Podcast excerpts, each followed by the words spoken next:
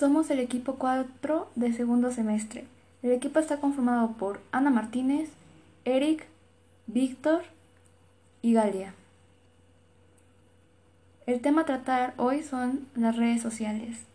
A continuación mi compañero Víctor dará una pequeña definición de qué son las redes sociales.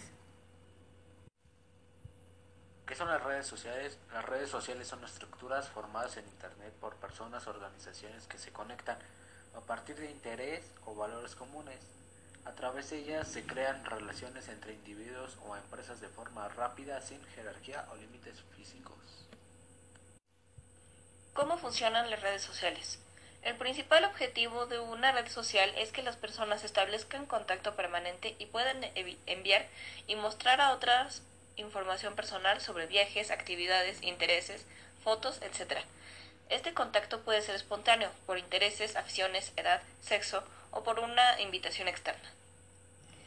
A continuación, mi compañero Eric hablará sobre las desventajas de las redes sociales. Bien, ahora voy a explicar algunas desventajas y ventajas del uso de las redes sociales. Empezando con las desventajas, en primer lugar, se pierde la interacción con el entorno social y con la familia. En segundo, pueden convertirse en víctimas de ciberbullying y suplantación de identidad. En tercer punto, se exponen a personas que muchas veces no conocen publicando información personal. Y como última desventaja, se convierten en víctimas de virus y software dañinos. Como ventajas, se genera mayor comunicación e interacción entre los jóvenes, están mejor informados de algunas cosas, vencen la timidez a través de las redes sociales y como última ventaja facilita la relación entre las personas sin barreras culturales y físicas. Muy bien, estas son algunas ventajas y desventajas. Ahora mi compañera Galia le dirá algunos tipos de redes sociales. Tipos de redes sociales. Redes sociales horizontales o genéricas son aquellas que no poseen un determinado tema, sino que apuntan a todo tipo de usuarios. Estas redes funcionan como medios de comunicación, información o entretenimiento, ejemplo Facebook o Twitter. Redes sociales verticales son las redes sociales que relacionan personas con interés en específico o en común, como música, hobbies, deportes, etc. Por ejemplo, Dogster.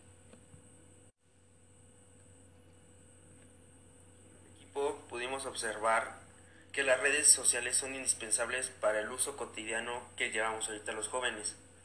Sin embargo, hay ventajas y desventajas de estas, ya sea como desventaja que no es tan seguro y como una ventaja que es un entorno más fácil para que los jóvenes puedan socializar.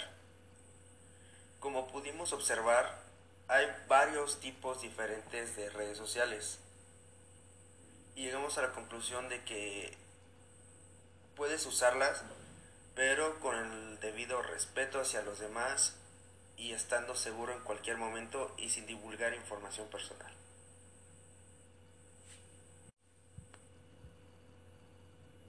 Esto sería todo de nuestra parte. Muchas gracias por su atención.